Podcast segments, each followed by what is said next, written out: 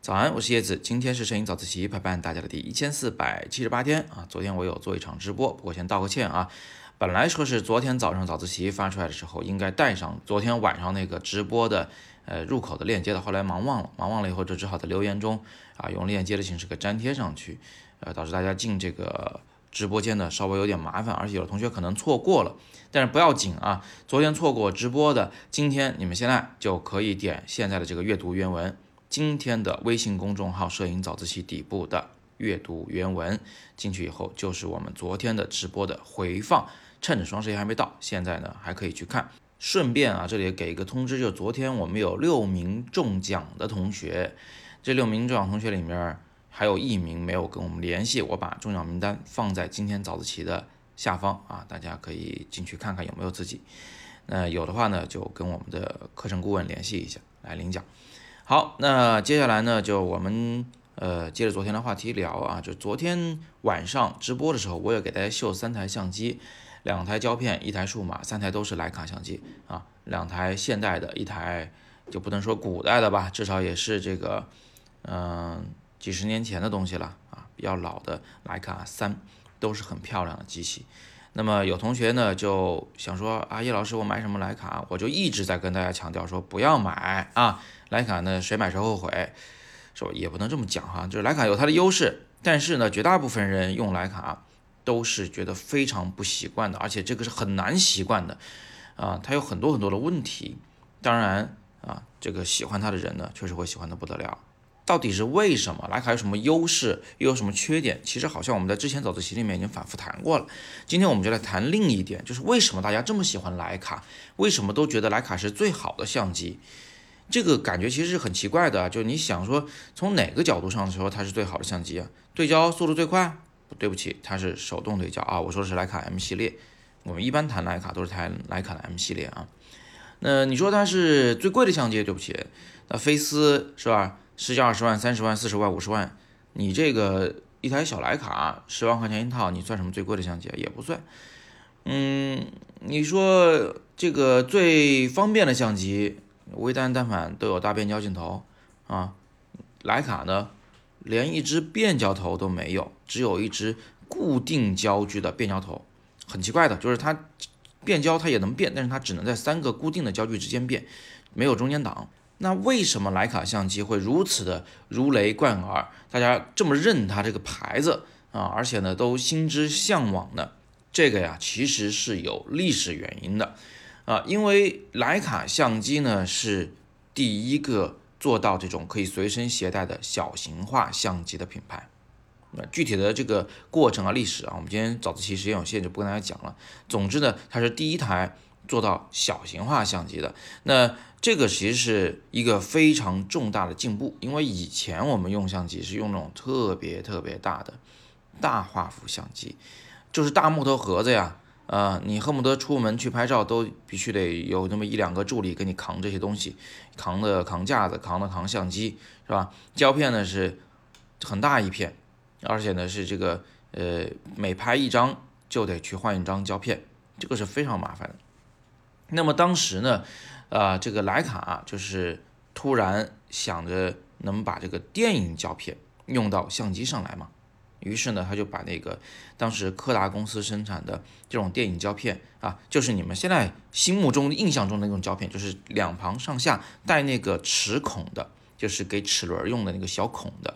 啊，一排一排的小孔的那种胶片，然后呢，把这个东西啊放在了相机里面去使用，把它卷成一个卷来用。这样一来呢，我们就可以一次拍个二十张、三十张的，不用换胶卷，而且每一张拍完以后呢，不用把胶卷拿出来，而只用扳一下卷片扳手，就把胶卷儿从这一头卷到那一头，卷过去一点就可以拍下一张，变得极其的方便。就这种小型化，导致了徕卡啊，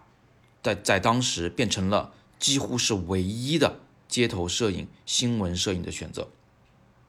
那你想他能不著名吗？对不对？所以有很多摄影大师都是用徕卡的，比如说大家呃耳熟能详的这个我们所谓的新闻摄影和纪实摄影之父是吧？亨利·卡蒂埃·布勒松啊，还有这个战地摄影之神卡帕啊，最后呢是被那个那个地雷给给给炸死了啊。那么还有很多很多啊，就这一些呃，只要是跟新闻摄影有关的摄影大师们，他们用的呢几乎都是徕卡，在那个年代啊，几乎用的都是徕卡。所以这样一来，徕卡在摄影史上就占了一个不可磨灭的啊举足轻重的，怎么强调都不为过的地位。这就是徕卡品牌啊为什么会这么高高在上的原因。那么这里呢，我们就可以学到至少两点啊。第一点呢，就是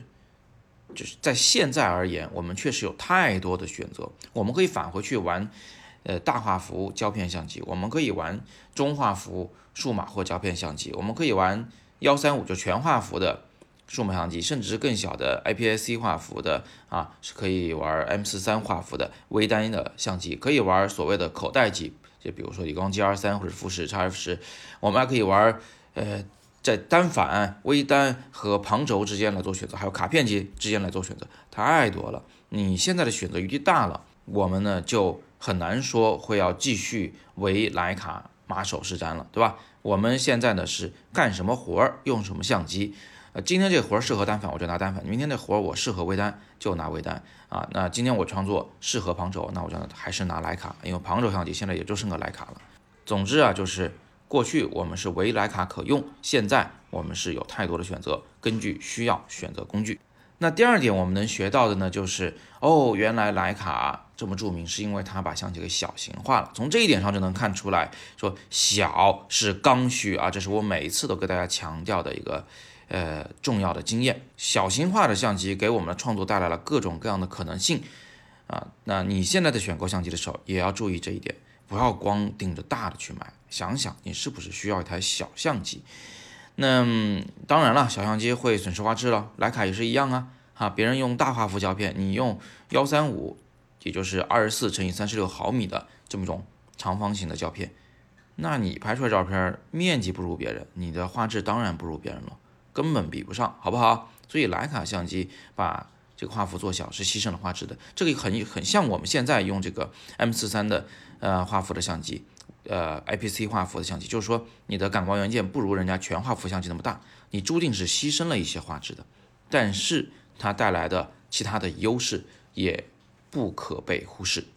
好吧？小时刚需，这是我们学到第二点啊。那今天我们就聊到这里，呃，同时别忘了明天晚上我们还有一场直播，在这一场直播里面，我们会来谈一下这个有关纪实摄影的创作理念和。呃，拍摄技巧的问题啊，也会谈一下关于显示器怎么选购、校色仪怎么选购、怎么使用，是吧？完整的校色的系统大概是什么样子的？怎么样保证你的照片的颜色是正确的？谈这样的话题啊，明天晚上也就是十号晚上七点半，直播间怎么进呢？很简单，明天的微信公众号“摄影早自习”帖子下方的阅读原文戳进去就是明晚的直播间。同样的，我们还会有抽奖环节，而且奖品呢也依然非常丰厚，大家就不要错过了。那今天呢是摄影早自习陪伴大家的第一千四百七十八天，我是叶子，每天早上六点半，微信公众号“摄影早自习”，不见不散。